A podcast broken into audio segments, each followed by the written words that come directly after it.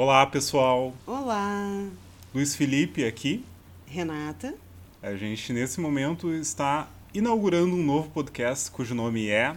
Amor, tu viu isso? que basicamente traduz os assuntos da semana que a gente viu e que a gente vai comentar para vocês. Ou que a gente não viu e que o Felipe vai nos contar.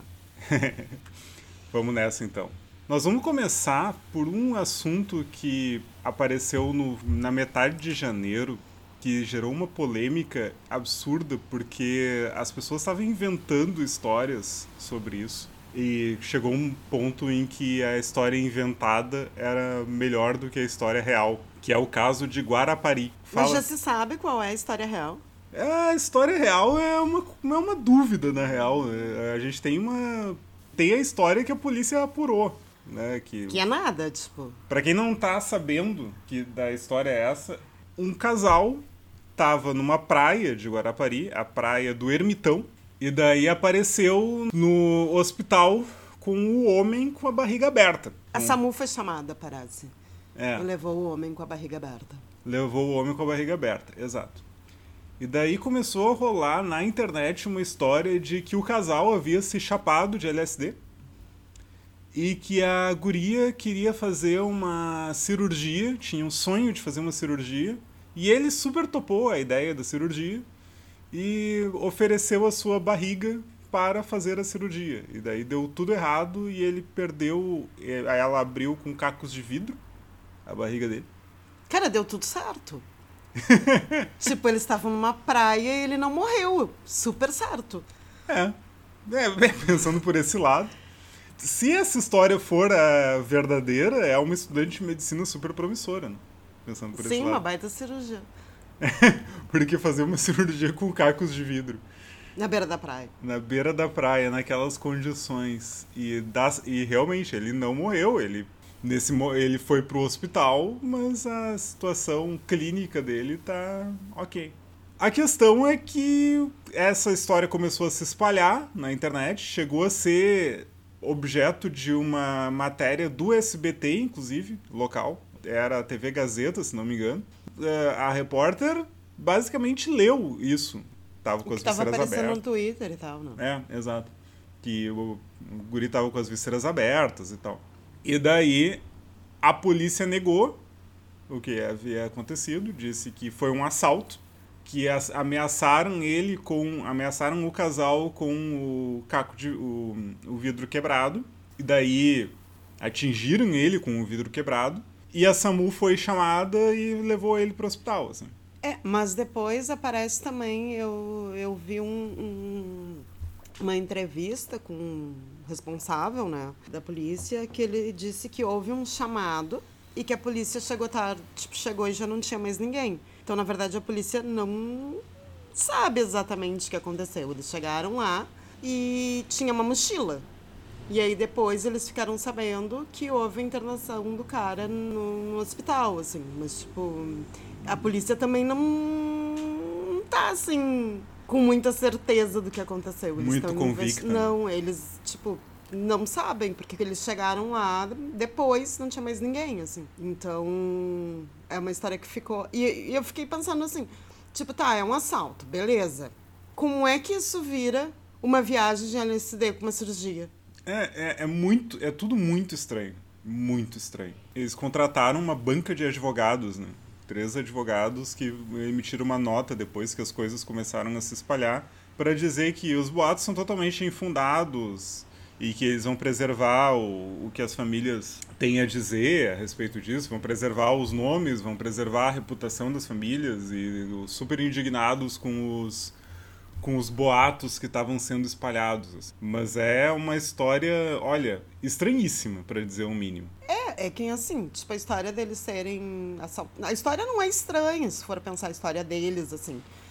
Tá, foram assaltados, cortaram a barriga do cara. Beleza. Tá, um, um assaltante bem legal, né? Porque ele conseguiu um- não ter um vazamento intestinal, assim, tipo, um assaltante legal. Né? Vamos combinar. Mas tá, né? A gente tá na beira da praia, lá, namorando e pá, eventualmente usando tóxicos. E aí, ahn, chegam pessoas, assaltam, não levam a mochila, né? Porque aí isso a gente sabe que a mochila estava lá. Não levam, tipo, que geralmente é, né? O que tu, se tu tem mochila, o assaltante vai fazer o quê? Vai levar a mochila. Vai levar a mochila. Então tá. Não, a mochila não foi levada e furam a barriga do cara. E bem furada. Ok. Tá, tudo bem. Acontece. Mas da onde que isso vira uma viagem com LSD? Tipo, da onde? Tipo, alguém falou alguma coisa. Isso não pode, tipo, do, do nada. Tipo, nós dois estamos na praia e aí a gente é assaltado e aí aparece no Twitter que eu fiz uma cirurgia em ti. Pois é, e aparece com muita gente falando a mesma coisa, né? É assim. Não, muita gente falando a mesma coisa, tipo, ok, né? Porque, tipo, várias coisas no Brasil se difundem rapidamente. Uh, rapidamente de uma forma absurda, assim, mentiras e tal. Mas uh, alguém tem que criar, né? Tipo, então nós temos de duas uma. Ou essa história tá muito mal contada, o que de qualquer jeito eu acho que ela tá muito mal contada. Ou, sei lá, nós temos uh, uh, escritores maravilhosos com ideias interessantíssimas, né? Que deviam estar tá fazendo, enfim, roteiro de minissérie, não no Twitter. É verdade. O, é, o que mais tem, aliás, né? Gente, uh, ficcionistas alguns frustrados e alguns que têm potencial gigantesco e estão criando histórias, com, contando como se fossem verdade. É, mas assim, é uma história que, por ter sido brilhantemente inventada ou construída, ou seja lá o que for, viralizou, as pessoas se encantaram pela história, todo mundo foi atrás, querendo saber o que, que realmente havia acontecido em Guarapari, tentando encontrar os nomes e tal. O que deve ter sido um problema muito sério, tanto para a família do guri ferido quanto para da guria que estava com ele. Assim. Vamos ver. Eu ainda, eu ainda espero que se venha a público contar o que, que realmente aconteceu. Esperança tua. Eu duvido muito que alguém fique sabendo o que realmente aconteceu. Porque, obviamente, não é bem assim como tá, a família está contando. E, além de não ser bem assim, tipo, eles não querem que venha público. Então, talvez até venha público num livro daqui 20 anos, mas Duvido muito que a gente fique sabendo o que realmente aconteceu. Pois é. Sabe que um dos motivos que a gente criou esse esse podcast novo é não só falar sobre assuntos importantes, mas também falar sobre assuntos menos importantes. Né? E daí a gente vai falar, por exemplo, de BBB. Por que não? A gente tá o tempo todo pensando e falando em coisas sérias. Por que, que a gente não pode falar de uma coisa menos séria e que todo mundo está super interessado assistindo. E o Felipe super justificando, porque ele vai falar de BBB. Gente, não precisa. Vai, amor, fala. Sabe que uma coisa que me chamou a atenção nessa semana, tem dois BBBs que são a Maria e o Eliezer, que eles estavam numa festa e eles estavam super empolgados, eles foram para o quarto e foram para transar no quarto. E eles foram impedidos de transar foram impedidos porque o, vários dos outros BBBs, como o Vini, a Eslovênia, os outros dizendo que não, que isso era um problema muito sério, que como que, que as marcas iriam pensar se eles transassem no BBB? E o que, que os pais deles iriam pensar, né, se isso acontecesse? E o que, que tu acha disso, Renato? O que que eu acho disso? Cara, eu acho que eles parecem que têm 12 anos.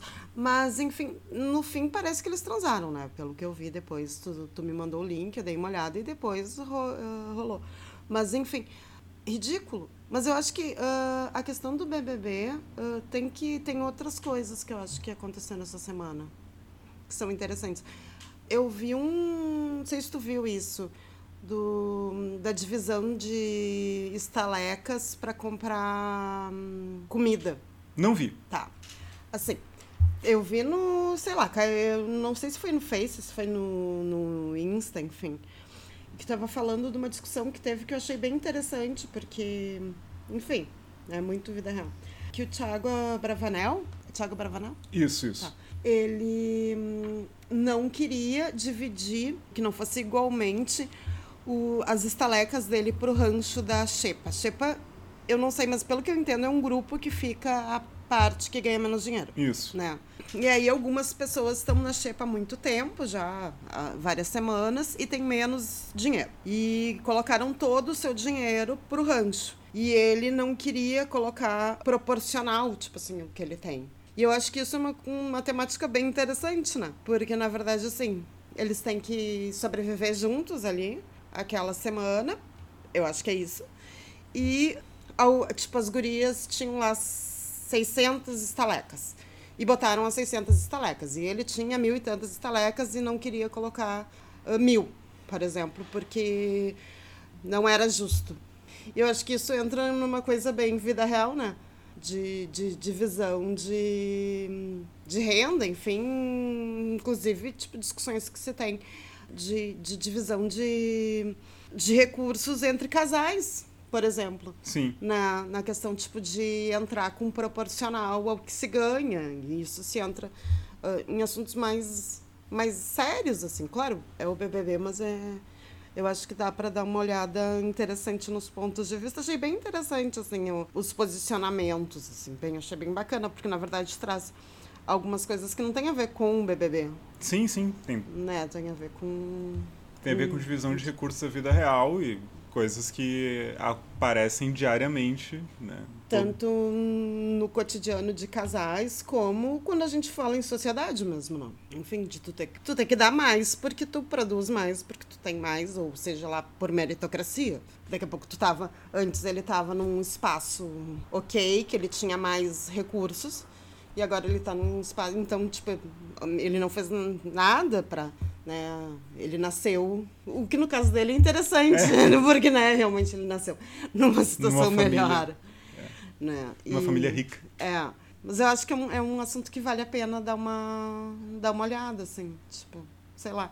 Eu não tenho muito saco para assistir BBB, né? Aquilo que a gente estava falando. É, aqui em casa, tipo, a gente para para ver os melhores momentos, ou as, as edições, ou, ou o BBB é, no a Reels. gente já tentou assistir, né? Mas é. é que a gente eh, até gosta da, de estar por dentro do que está acontecendo, dos comentários, mas, tipo, ver pessoas vivendo é uma coisa meio chata. É, bota chato nisso. Outra coisa que foi bacana, ao meu ver, foi...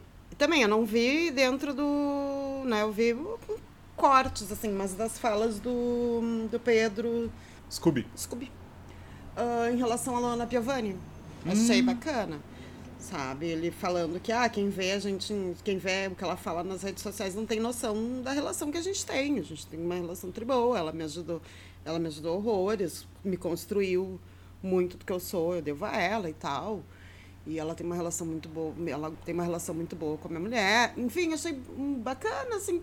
E ela também falou daí nas redes dela, assim, achei legal. Achei legal. Pois é, é que são duas pessoas públicas, né? O Scooby era um surfista de ondas gigantes, a Luana Piovani é atriz e modelo desde sempre. E realmente, né? pessoas públicas a gente perde um pouco a noção do que que, do que, que são pelo que elas mostram, né? Ainda mais a Luana Piovani, que é chegada numa... numa treta, mas eu acho que pega muito como personagem, não?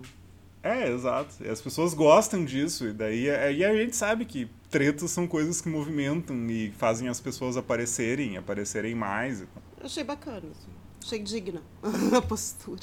Pois é, é bem interessante mesmo porque o Scooby é considerado o boy lixo padrão, né? Pois é, pois é. Isso foi uma coisa que eu achei interessante, assim, porque ele justamente a imagem que, enfim, que eu tenho dele não é legal, assim. E aí eu vi a colocação, assim, tipo, de uma forma bem, bem tranquila, assim, e, e eu achei interessante porque ele fez a colocação e ela depois nas redes meio que, não, tipo, é isso, sabe? Sei lá, deu um... achei interessante. Achei interessante que, assim, uh, não que eu acho que ele é ó, mas, né, de repente a gente tá falando mais de um pouco de personagens, não e, Pouco não muito de personagens. E às vezes a gente constrói na nossa cabeça né, os personagens e as pessoas públicas que são bem diferentes do que, do que aparece na realidade. Né? Passando para a próxima pauta. Tá, mas tu não falou o que tu achava. Do quê? Da questão da empata foda. Ah, sim. Vamos lá. O que, que eu acho? Eu acho que são adultos, né? Basicamente é isso enfim, que vivem 24 horas por dia no mesmo lugar. E já me chama a atenção o fato das pessoas tomarem banho sem tirar a roupa no BBB. no geral, isso me, me parece uma coisa meio estranha.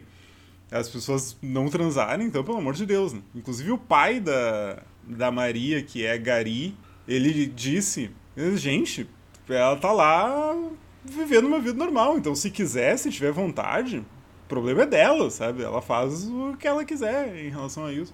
O que é, no mínimo, como é que eu vou dizer? Pedagógico. Pedagógico, essa, gostei. Pra essa gurizada. É, e aí tá, mais uma coisa em relação a isso. Eu acho que o, o BBB anterior, que fez, inclusive, a gente tá acompanhando esse, foi o BBB anterior, não é esse, não. Que, tipo, bombou horrores, que era o assunto em tudo que tu, né? Tipo, eu me senti muito perdida na vida. E aí, assim, o BBB anterior teve muitos os ódios e os isso e os aquilos, e parece que esse, eles estão tentando ser, tipo assim, corretos. Sim. Né? Não serem cancelados Não aqui serem fora. cancelados. E, cara, tipo, por que que tu vai pro BBB? Tipo, sei lá. É muito, muito estranho. É, eu acho que o caso da Carol com K, na época, assustou muita gente, né? Porque a Carol com K foi um combo de rejeição absurdo. Ela já tinha uma reputação aqui fora e daí ela fez um monte de bobagem lá dentro e ela virou a vilã número um do Brasil inteiro. E daí essa gurizada viu e tem medo de ser os é. Não vilã só número ela, um. né? Tipo, ela foi a vilã número um, mas a própria Juliette virou a, a heroína, né? Tipo, teve uma abertura enorme de espaço. E aí sim, eu acho que foi uma vitrine enorme. Não quer dizer que esse vá ser, né? Mas a, a claro, BBB é um, um, uma vitrine, mas não quer dizer que esse BBB vá ter a mesma repercussão que teve o anterior, talvez. Mas eles estão, parece que assim, ai, cuidando para não, não repetir as coisas. Sei lá. Quem vê, assim, eu vejo muita gente reclamando que não tem treta. Sim, porque como o programa acaba sendo chato. Sim, já é chato normalmente uma pessoa, tipo, a pessoa vivendo. E aí sem treta, tipo, não tem por que as pessoas assistirem isso. Tem, enfim, pessoas bonitas e tal, mas não tem a novela, né? Sim, não, não tem a emoção. É. Agora a gente pode passar para a próxima pauta? Pode. Tá. Sabe que uma coisa que me chamou a atenção foi o, a história do, do desembargador Iedo Simões, do Amazonas, que botou uma biblioteca falsa de fundo da sua live. Ele. Quem descobriu isso foi a repórter Nayara Azevedo. Uh, Nayara Azevedo, não, né? A gente tava falando de BBB, eu já tava me confundindo. Nayara Felizardo, do Intercept descobriu que no, as sessões são todas públicas, né? No, no Tribunal de Justiça. E daí as sessões são remotas e o desembargador colocou uma biblioteca falsa que caiu no, durante, o, durante a sessão. Mas assim, por quê? a grande dúvida é, por quê? Por que, que um desembargador coloca uma biblioteca falsa no fundo da sua live? Cara, Qual eu, a necessidade? Pois é, eu vi o vídeo e vi o que ele falou e vi e fiquei pensando em várias coisas. Tipo, um, que é a questão que a gente já conversou e que, enfim, várias, vários momentos eu já falei a respeito com várias pessoas que eu acho uma merda essa história de livros atrás.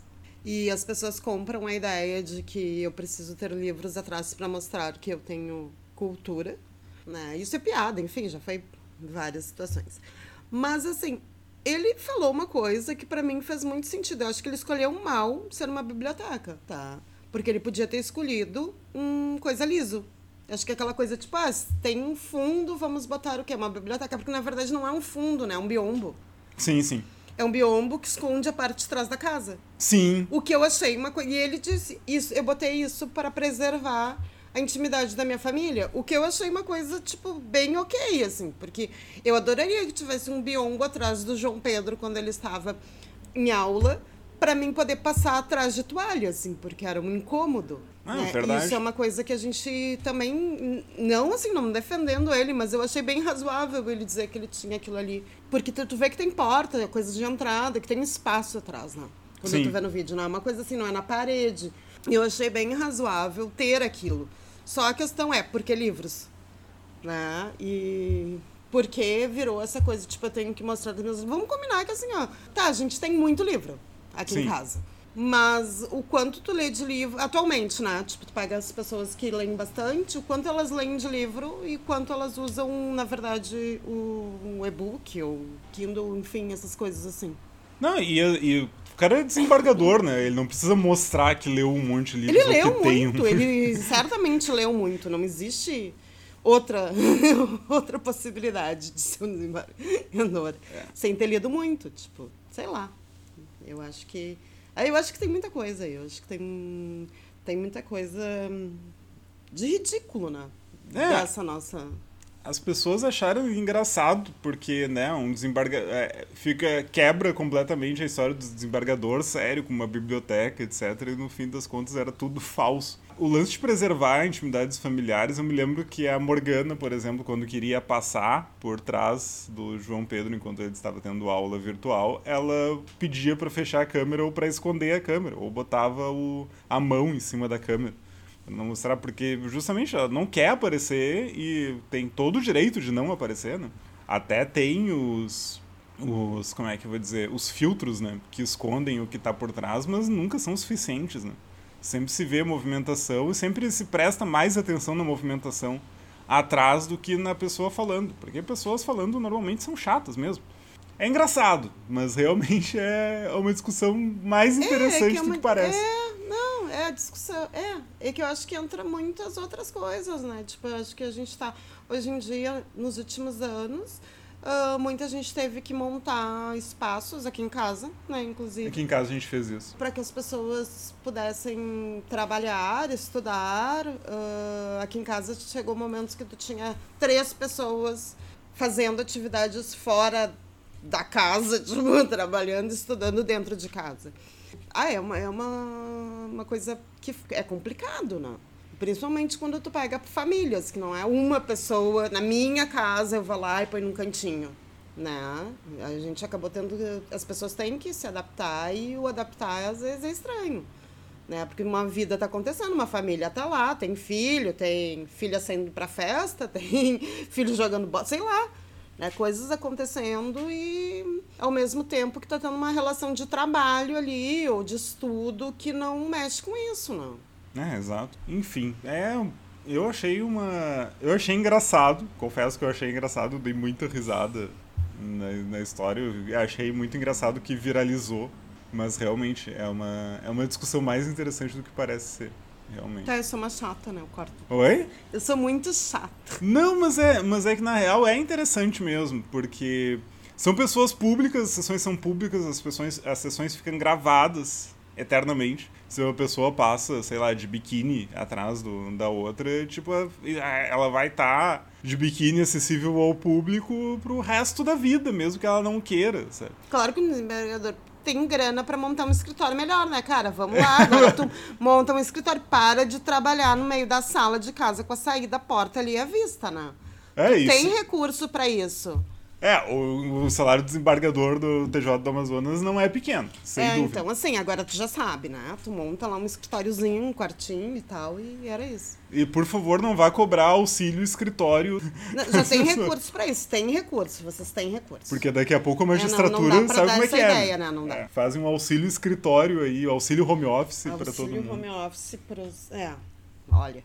Vamos lá, então. A próxima pauta que a gente tem aqui uma coisa que apareceu, uh, que acabou sendo, não tem como ser diferente, né? Que foi muito discutido durante a semana, foi aquela cratera que se abriu do metrô em São Paulo. Né?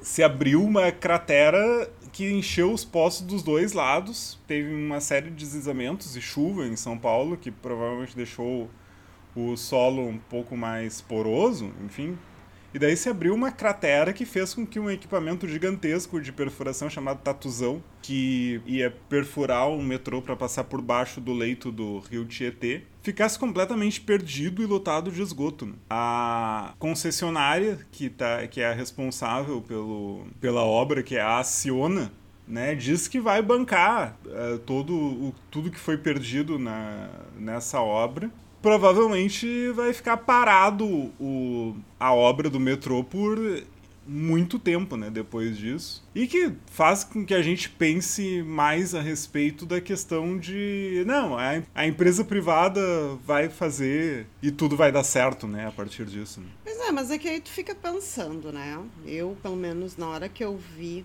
quantas obras aí a gente está falando? Muitas. Né? E quantas empresas aí no meio? São muitas empresas. Porque uh, aparece agora nessa que, né, deu. Mas será que as obras anteriores tinham a estrutura que tinham que ter, sabe? Fiquei pensando. Pode ser que eu esteja viajando, claro que pode ser. Mas assim, são várias empresas que não se comunicam umas com as outras durante anos, provavelmente quase todas ou todas obras uh, feitas por empresas privadas em momentos diferentes com projetos diferentes e que tu não tem, assim, tipo, aquela coisa, tipo, ah, a gente sabe como é que foi exatamente o, o material usado para aquela obra, daquele esgoto, enfim. Entende o que eu tô falando? Sim. Quando tu tem aquela característica, tu vê assim, eu pelo menos penso, né? Cara, quantas M tiveram ali? É, aquilo não é só um erro, né? Aquilo são muitos erros conjuntos, assim. Provavelmente, né? Porque a gente não pensa, quando tu pensa uh, uh, obra pública, elas, elas não são uh, isoladas, não. Elas se comunicam em algum momento. Quando tu faz uma obra em cima de outra estrutura, elas necessariamente se comunicam. Se tá tudo certo, se tudo foi feito, tipo, com o material correto, se...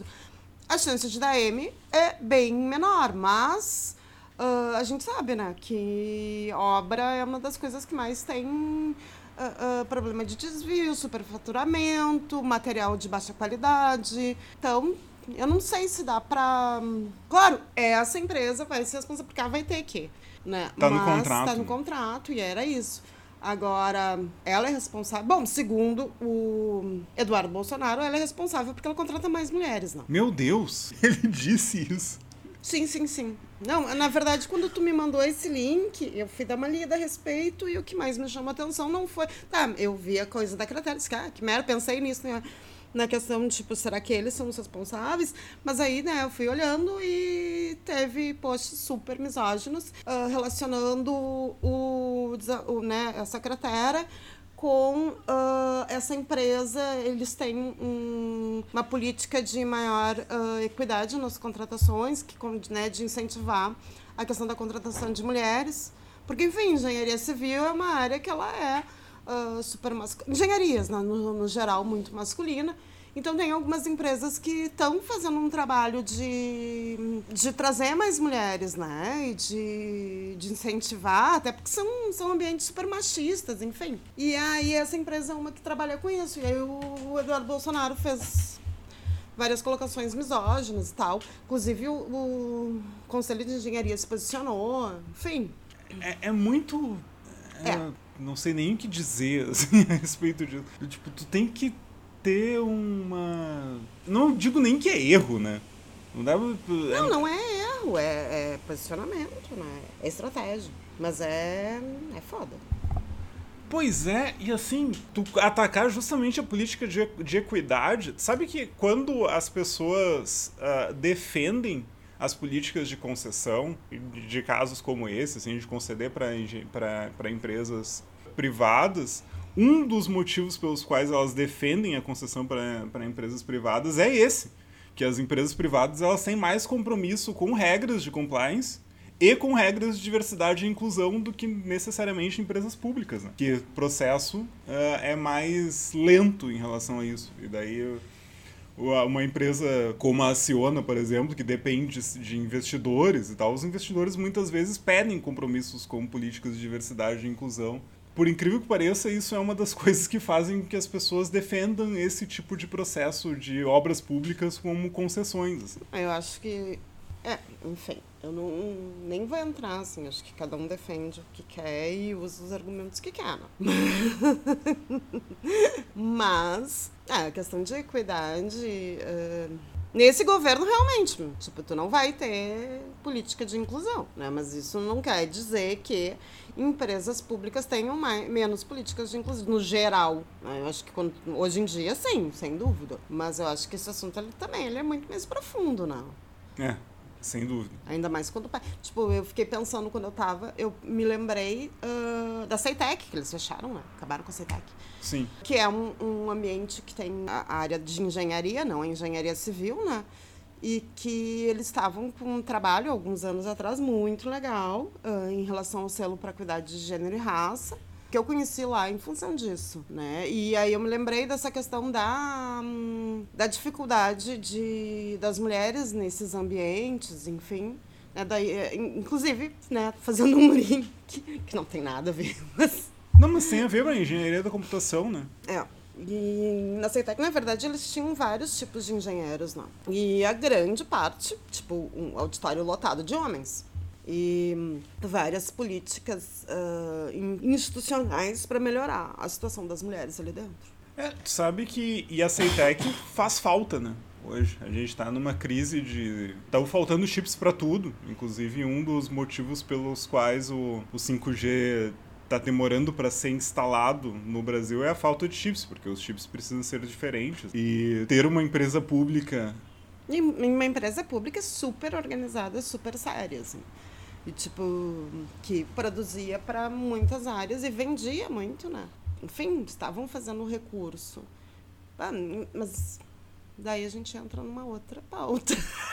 Eu acho que, eu acho que a pauta da Ceitec é uma coisa que a gente podia levar para as próximas edições do, do podcast, porque ela é realmente bem boa. Eu acho que para encerrar, a gente não tem como não falar do, do de um dos principais assuntos que aconteceu essa semana, que foi o caso, o homicídio em si aconteceu já há bastante tempo, mas foi o caso do congolês Moaz Kagambe, Kabangabe, na verdade, o nome, que foi morto num quiosque da Barra da Tijuca e que foi um caso de omissão generalizada de, por que não dizer, de racismo estrutural, uh, que chamou a atenção e que chocou o Brasil inteiro. Assim. Moaz, ele foi cobrar uma dívida que o quiosque tinha com ele, de 200 reais, e ele foi espancado até a morte por pessoas que estavam no quiosque, por três pessoas, nos fundos do quiosque. E a polícia militar do Rio de Janeiro sentou em cima da investigação por três dias. E só quando a mobilização nas redes sociais começou a se tornar muito grande que a polícia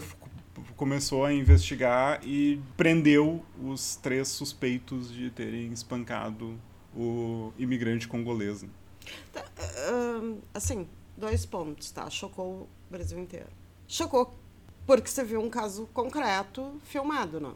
Sim. É a mesma história do cara do, do, do supermercado. Do Carrefour, do Beto Freitas. É, foi filmado. Mas assim, uh, são coisas que acontecem no Brasil diariamente. Pessoas Sim. são mortas diariamente pela sua cor de pele. Pessoas são mortas diariamente pelo seu gênero, pela sua orientação sexual. Quando tu tem filmado isso, ah, todo mundo se choca. Se choca com o quê? Desculpa, mas assim, é horrível tu ver uma cena dessas? Óbvio que é. Imagino que seja, porque eu não assisti. Porque eu não, não preciso de mais isso. Agora, assim, as, quando é que as pessoas, e muitas das pessoas que estão chocadas, vão olhar que isso está acontecendo o tempo inteiro? A gente não está falando de um caso, a gente está falando de uma coisa que acontece o tempo inteiro. As pessoas são mortas pela cor da pele e ninguém faz nada, né? E a polícia senta em cima. Então, assim, acho que, claro, tem que ter a hashtag, mas tem que ter uma hashtag por semana. É, e é, isso é até complicado que daí a gente vira banalidade, né, na real. Vir porque é, porque isso acontece direto, mas aí as pessoas transformam isso em camiseta, transformam isso em produtos de mercado e até que aconteça a próxima hashtag, até que a gente fale da próxima pessoa. Mal, logo depois que morreu o Moaz, morreu um, um homem negro chamado Durval, morto por um sargento da marinha. Vizinho, por, não? Vizinho, porque ele achou que o cara era um ladrão, por ser preto, basicamente por isso. E daí ele tava mexendo em coisas no portão, ele achou que era uma ameaça e atirou nele. Atirou e matou. Assim, eu, eu te passei, não, não sei se tu chegou a ver, a questão dos números que saíram ano passado, no meio do ano passado, do, femin, do, do das violências contra a mulher. É outra pau, mas é a mesma pau. Porque a gente está voltando para assuntos que a gente tinha andado um pouco, né? E a gente tinha pelo menos espaços públicos pensados e pensando nisso, né? O que não não resolvia, mas qualificava e dava e trazia políticas públicas para se pensar em algumas coisas, porque assim, a gente não fala, não adianta a gente ficar falando de não é a morte, a morte é a consequência lá final. Né? A morte, a violência, tanto da isso a gente pode estar falando do, das questões de racismo, a gente pode estar falando do feminicídio, a gente pode estar falando uh, das pessoas trans que são mortas. Né? É o final, é a ponta do iceberg.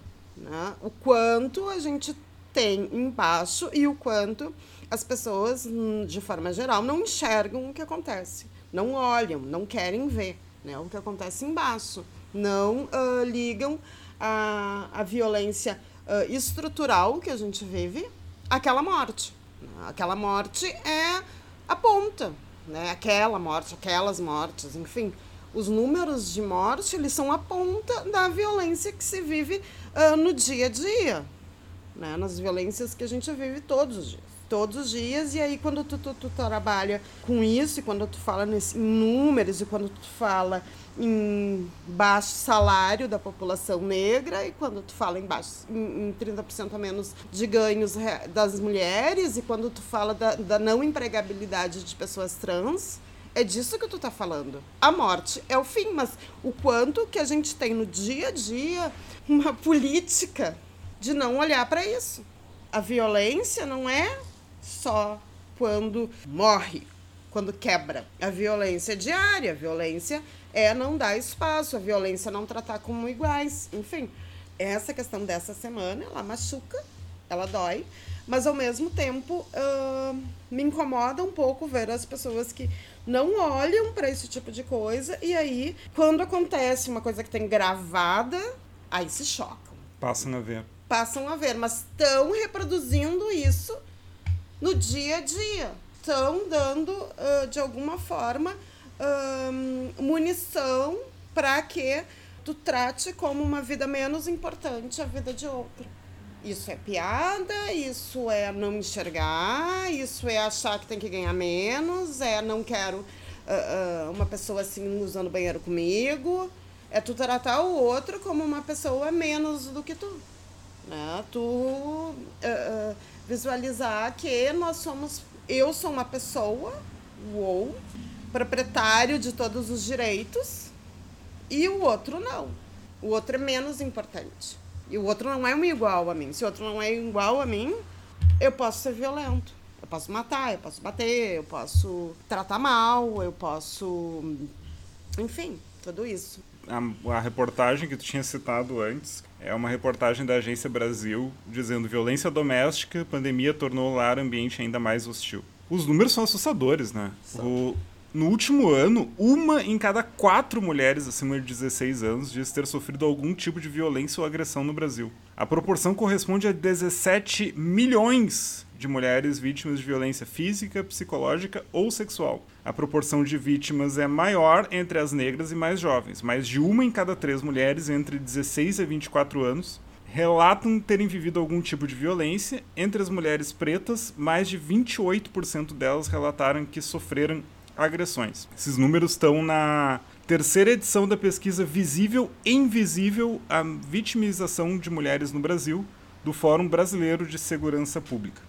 É, e, aí, aquilo que a gente sabe, né, Felipe? Quando a vida vai bem, a gente tem progresso e tu consegue manter progressos uh, nas questões de equidade. Quando tu tem um movimento, a gente tem um movimento, melhora algumas coisas, a gente teve incentivo de políticas públicas, a gente tem as pessoas pensando as coisas. E em dado momento, quando tu tem crise, quando tu tem menos, né, menos dinheiro, quando tu tem pressões uh, psicológicas, quando tu tem. Nesse momento a gente está, né, o, o país está enfrentando muitas coisas, tanto financeiras como.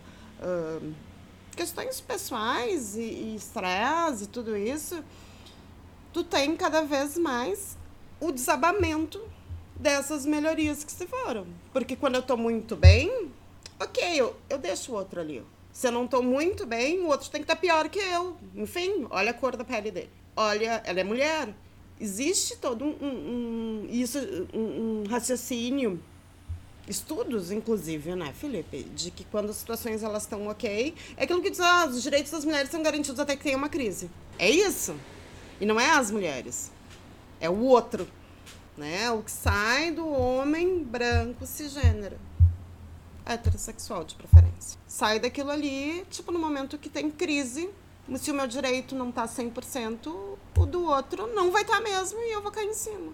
Né? E é muito mais fácil tu derrubar o outro do que o, o igual. Tu põe a tua raiva, tu põe, enfim, todas as considerações que tu acha que o outro não tem tanto direito quanto tu. E isso era para ser um podcast legal de final de semana de atualizações e virou uma coisa muito séria. Mas é que não tem como não falar de coisas sérias no país que a gente vive, né? Ai, coisa triste. A gente promete que da próxima vez a gente vai falar de coisas menos sérias dentro da possibilidade. Mas é. a gente também fala de coisas menos sérias aqui. É que, na verdade, esse podcast é para atualizações da semana e as nossas opiniões sobre o que, sobre o que está acontecendo.